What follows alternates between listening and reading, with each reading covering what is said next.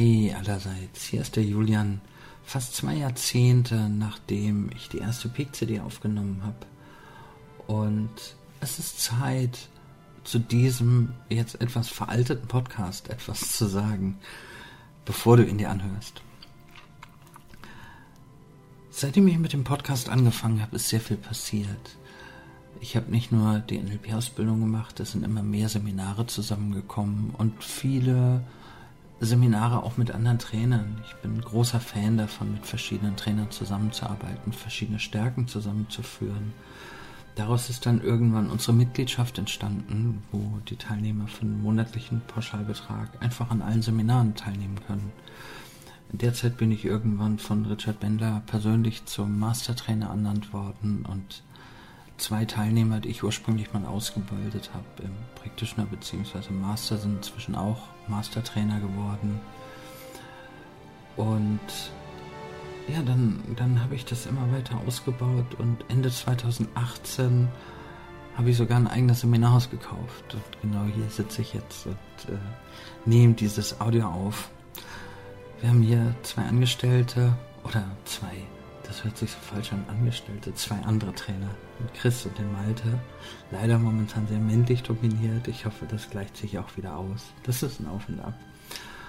Und unter anderem, und deswegen nehme ich dieses Audio auf, ähm, produzieren wir mit Malte zusammen momentan den Podcast NLP für Fortgeschrittene. Natürlich kannst du dir gerne anhören, was ich in der alten Zeit hier alles zusammengelabert habe. Und da stehe ich auch noch dahinter. Also es ist nichts, was ich, wo ich sage, Mann, damals war ich. Nein, nee, im Gegenteil. Also ich habe natürlich noch viel dazugelernt und viele Sachen würde ich heute anders machen. Und trotzdem stehe ich auch zu meiner Vergangenheit.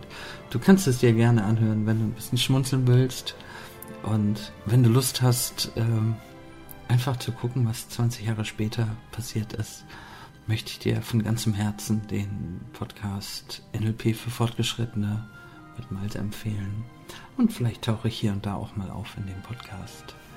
Ansonsten, ja, der Grund für diese Nachricht war, dass der alte Podcast, die alten P-Coaching-CDs, heute noch immer am Tag zwischen 6 und 11 Hörer haben. Das ist jetzt nicht wirklich viel, aber hochgerechnet sind es doch schon ein paar. Und ich glaube, da sollte ich kurz einordnen, von wo und von wann der Podcast ist. Die Nachricht wird bei jeder Ausgabe jetzt auch nochmal vorne dran stehen, damit du sie hörst. Deswegen halte ich mich sehr kurz. Wenn du weiter hörst, wünsche ich dir total viel Spaß. Wenn du den anderen Podcast hören willst, wünsche ich dir auch ganz viel Spaß. Und wenn wir uns sonst wie kennen oder kennenlernen, freue ich mich drauf. Bis dann. Tschüss, hier war der Julian.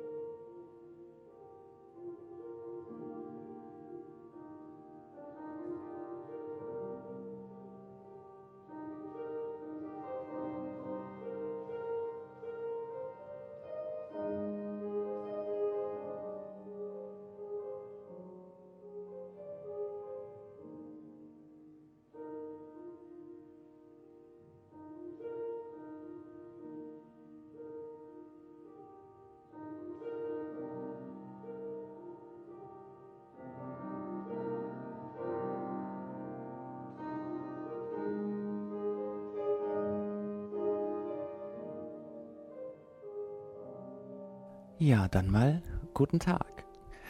Jetzt ist das Jahr ja praktisch rum und damit auch, das sind die letzten beiden CDs dieses Jahres, also die letzten beiden Monate.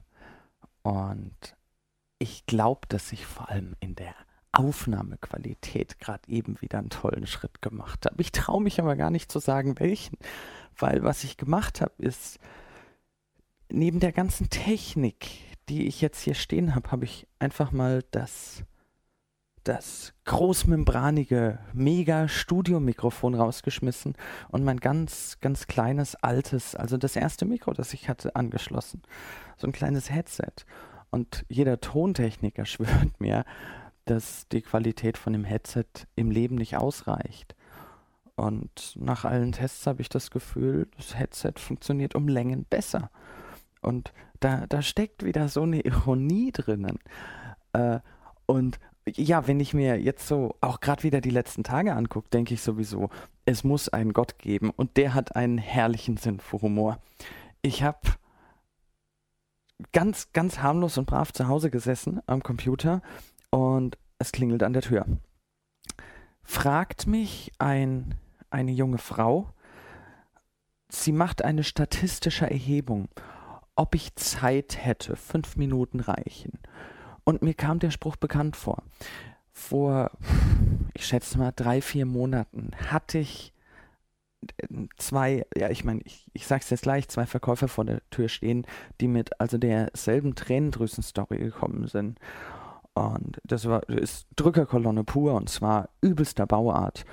Und Sie hat mir also geschworen, sie will mir nichts verkaufen und es geht nicht um Zeitschriften und was weiß ich was alles. Es geht um eine statistische Erhebung, die dann hinterher in Schülerzeitungen und ähnlichem publiziert wird. Ah ich gehöre ja sowieso zu der seltenen Art von Mensch, die sich darüber freut, wenn Verkäufer kommen. Weil ich finde es immer ultra spannend, mir die ganzen Verkaufsprozesse anzugucken und ähnliches. Ich meine, die Verkäufer haben gelust bei mir, weil im Prinzip in der Regel kaufe ich sowieso nichts, so wie zumindest nicht bei Leuten, die, die so ankommen. Also es gibt schon Dinge, die ich kaufe. Aber wenn ich so das Gefühl habe, da ist so ein zwielichtiger Verkäufer, ach, ich lasse mich wahnsinnig gerne auf Gespräche ein. Ich gebe dem ganz, ganz viele Kaufsignale, dass der sich auch ein bisschen freuen darf. Und ja, die, die, die, von, von so, so heftiger die Drückerkolonnen sind, desto besser sind die Verkaufsprozesse in der Regel äh, äh, evolutioniert, ausgebaut. Und dementsprechend die erste Frage stellt sich schon in der Tür. Ob ich Vorurteile gegen äh, ehemalige Drogenabhängige hätte. Das ist eine rein rhetorische Frage. Ich meine, wer antwortet darauf mit Ja? Haben Sie Vorurteile? Naja, toll. Also, gut. Äh, dann schnappt sie sich einen Stift, nimmt ihr Papier und meint, ob ich vielleicht einen kleinen Tisch für sie hätte. Das ist der erste Fuß in der Tür, so nach dem Motto, ich will rein. Wenn die Leute erstmal drin sind, wird man sie kaum noch los.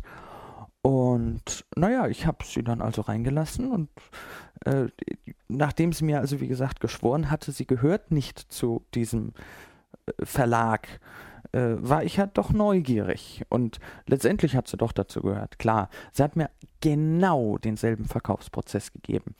Und was ich so heftig daran fand, sie verstand sich wunderbar, genau wie die beiden, damals waren es zwei Männer, wie die beiden Männer damals, darauf, in mir schlechte Gefühle zu installieren. Sie macht mir klar, wie schlimm sie dran ist und, und, und. Und äh, ich sollte sie betont und unterstrichen, sie ist kein Verkäufer, sie will kein Zeitschriftenabo verkaufen. Äh, die, äh, sie äh, das, das lässt sich, ich, ich krieg das kaum vernünftig zu, zusammen, ohne dass ich darüber schmunzeln bis zum geht nicht mehr, wie irreell die Story ist. Sie bringt es tatsächlich, die Story glaubhaft rüberzubringen, dass der entsprechende Verlag Überproduktionen aus Zeitschriften ihr zur Verfügung stellt und